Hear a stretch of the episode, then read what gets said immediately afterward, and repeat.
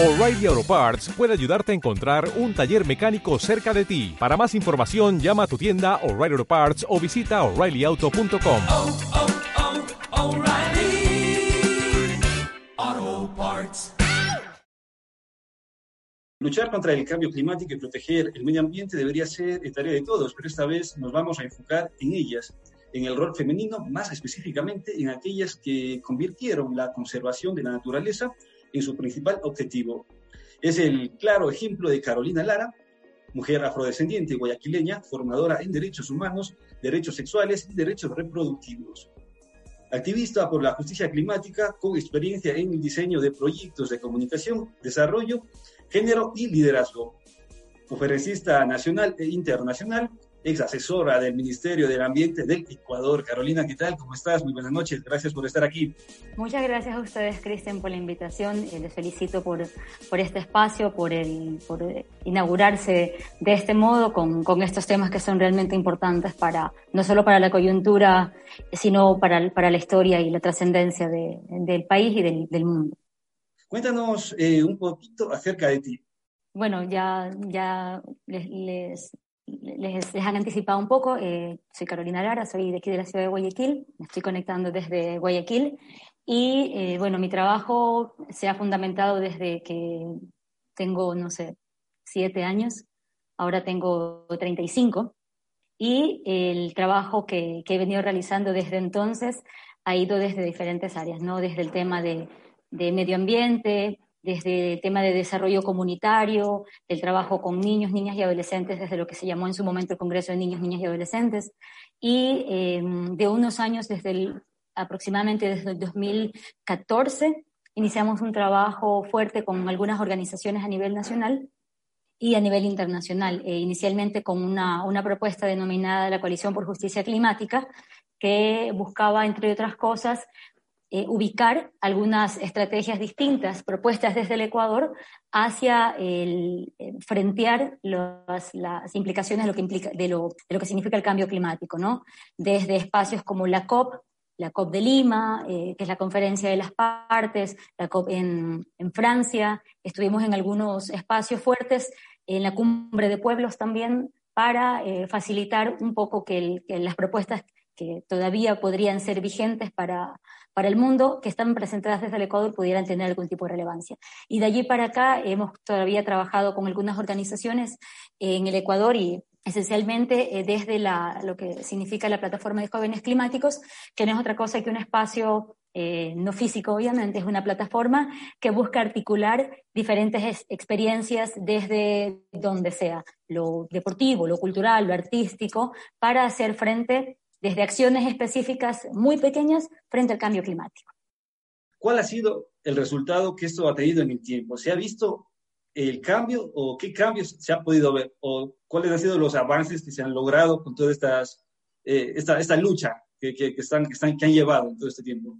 Bueno, eh, digamos que ver como un impacto fuerte, que, que sería el ideal, eh, lamentablemente no. El, la, las costumbres y la cuestión cultural que, que tenemos de consumo es, es compleja. Afortunadamente América Latina no tiene esos hábitos de consumo que tienen países como Estados Unidos, que consume, no sé, 30 veces lo que consumiría un latinoamericano. Nuestras, nuestras, nuestros niveles de consumo son realmente menores. Ecuador, por ejemplo, aporta el 0.01 o 2% de los gases de efecto invernadero, o sea, no aportamos casi nada.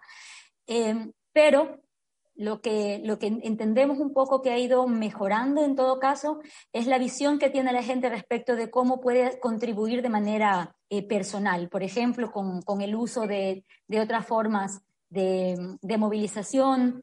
Ya no estamos utilizando, ya no estamos pensando quienes estamos dentro del, proceso en que el ideal o el éxito es poder tener un auto y tener que gastarlo siempre. Ya, ya compartimos auto, utilizamos la bicicleta para ir a los sitios, utilizamos transporte público, eh, se reutilizan cosas, por ejemplo, se compra ropa no, no por temporada, por, por las microtemporadas, sino que se piensa en, en, la, en la ropa reusable, o sea, hay una serie de cosas que son, que se han ido impactando, digamos, dentro de las organizaciones que, que están siendo parte del proceso. y también cambiando un poco las políticas internas de, por ejemplo, normalmente cuando uno hace reuniones, compra de manera desenfrenada el, el, material para desechar, los vasos. Esa política institucional ha ido un poco cambiando, ¿no? Esto de que uno ya pueda ir con, con, su botella, ya como los consumos propios han ido bajando, de modo que nuestra contribución directa a, a ensuciar el medio ambiente ha ido bajando. Y también tenemos otras formas de, de alimentación con, eh, no sé, ecología urbana, con huertos eh, dentro de nuestras casas, eso. Se ha venido proponiendo eso, pero no se ha llevado a cabo. Eh, ¿En manos de quién está llevar esa conciencia, ese tipo de concientización? Porque, o sea, todos sabemos que tenemos que cambiar, pero sin embargo, como tú dices, no, no lo hacemos. ¿Qué se debe hacer para eh, realmente cambiar o verdaderamente no se puede cambiar? O sea, siendo, siendo, se... siendo, sinceros y siendo francos, porque hemos, hemos, visto que llevamos muchísimo tiempo así y no se, ha, no se ha logrado un cambio que sea notorio. ¿Qué se debería hacer o qué se podría hacer para hacer eh, este cambio notorio que sea visible? Yo creo que el, el cambio ha estado presente realmente. Parecería que no, pero eh, sí hay un cambio profundo, por ejemplo, en, los hábitos de consumo de la gente, por lo menos en el Ecuador y quizás en algunos de los otros países en América Latina que tienen otra conciencia.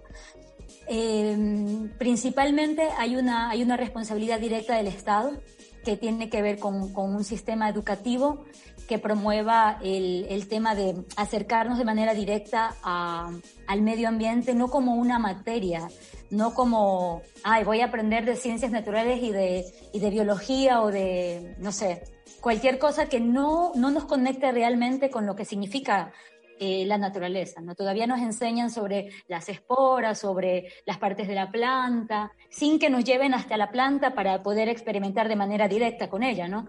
O, o tenemos sin criticar ni, ni, desmerecer el trabajo fuerte que se ha hecho alrededor de lo que implican las, las TINI, que es una propuesta hermosa que tienen en Perú, que es de donde, de donde viene la, la experiencia, el, el acercar o el, o el, entregar a un niño o niña eh, la tierra y decirle, esta tierra es tuya, la tierra de los niños, es, es, una, es una significancia distinta de cómo se lo ha, cómo se lo ha visto, ¿no?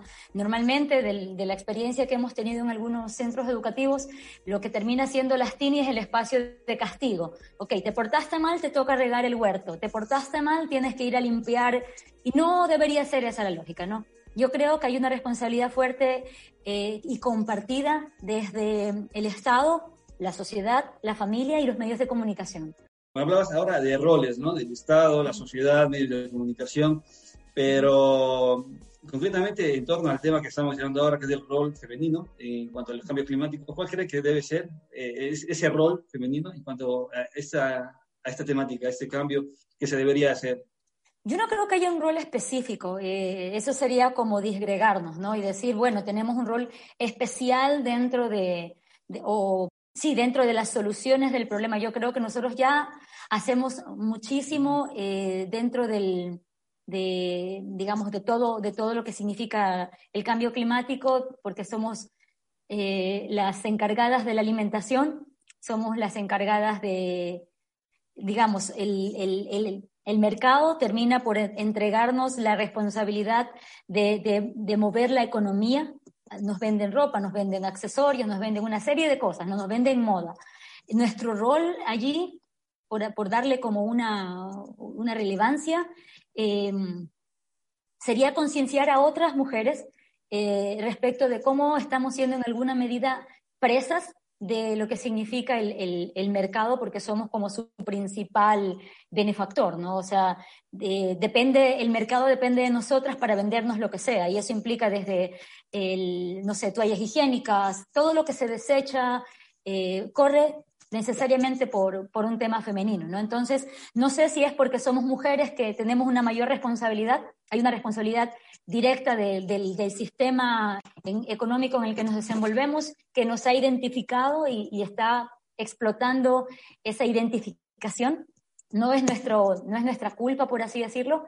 Yo creo que nuestro rol es, quien, para las que estamos un poco despiertas en cuanto al tema, comunicar a otras, eh, utilizar estos medios para, para difundir estos mensajes, eh, para llegar a otras, a otras mujeres y a otros hombres también, eh, con el mensaje de que no necesariamente tenemos que dejarnos llevar por, por cómo funciona el, el mercado, que, somos, que nos ubica como los, las presas fáciles para vendernos lo que sea, porque además eh, no, nos hacen también comprar para nuestros hijos, para nuestros hermanitos, o sea, al final del día terminamos siendo como, como parte de la misma corriente, ¿no? Y también utiliza el mismo mercado otras alternativas como eh, vendernos también desde el feminismo y empezar a vendernos artículos y productos y como que todo empiezan a monetizarlo, ¿no? La idea es ver cómo despertamos de ese, de ese sueño en el que nos, nos intenta meter también el sistema en el que vivimos. ¿Cuál sería tu, tu mensaje de cambio hacia, hacia las personas? ¿Qué mensaje les dejarías? Yo creo que el, eh, el, el cambio, o sea, digo, eh, el mensaje de cambio es súper claro, ¿no? El, la responsabilidad que existe respecto de, de los destinos del planeta sabemos que están como un poco más acentuados en quienes dirigen el, el, poder político y económico, digamos, las empresas y, no sé, los gobernantes y demás, porque son quienes toman la decisión y el cambio climático es una decisión política y una decisión económica. Bueno, muy claro el mensaje, como decía, muy completo el mensaje. Y Carolina, te estoy eternamente agradecido. Desde ya te deseo la mejor de las suertes, la mejor de los éxitos de todos tus, tus proyectos, que vayan fenomenal. Próxima vez espero tener un poquito más de tiempo para poder hablar de todos estos temas que son realmente interesantes. Así que un fuerte abrazo y un millón de gracias por estar aquí. A ustedes, Cristian, que estén muy bien.